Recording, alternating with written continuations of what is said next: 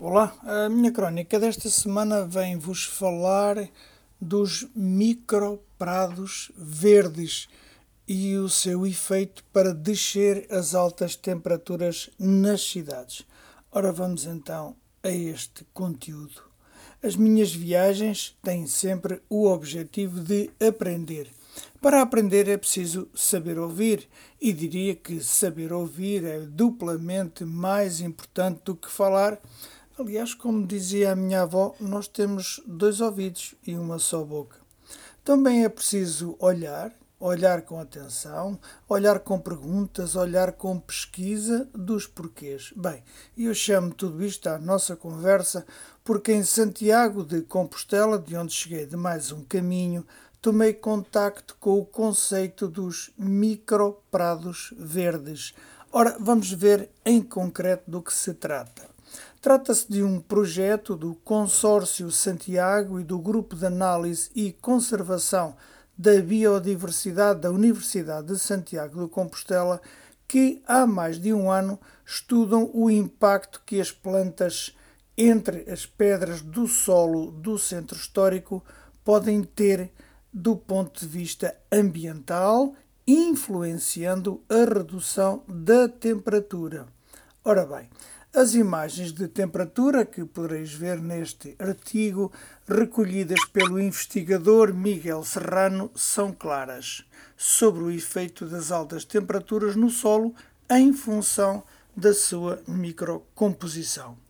As decisões de empedrar as praças, como fez a Câmara Municipal de Santarém, fizeram aumentar as temperaturas extremas das próprias cidades.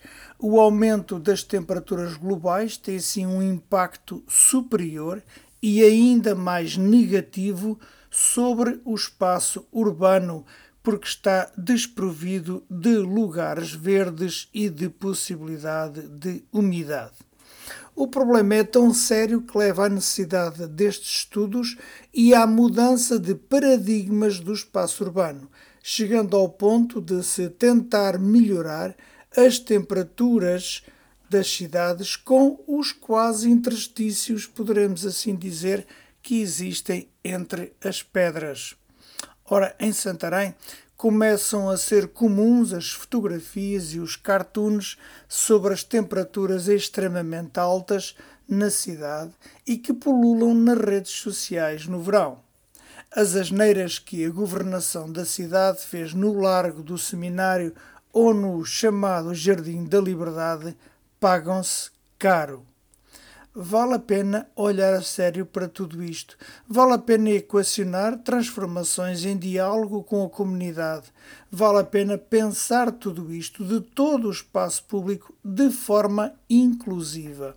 A experiência de Santiago de Compostela procura agora harmonizar a necessidade de redução de temperaturas no solo urbano com a facilitação da deslocação das pessoas com mobilidade reduzida, como pessoas com deficiência, idosos ou crianças. Excelente lição. Assim, se faz um diálogo positivo a bem de toda a comunidade, procurando um novo olhar, um olhar com atenção, um olhar com perguntas. Então, até para a semana.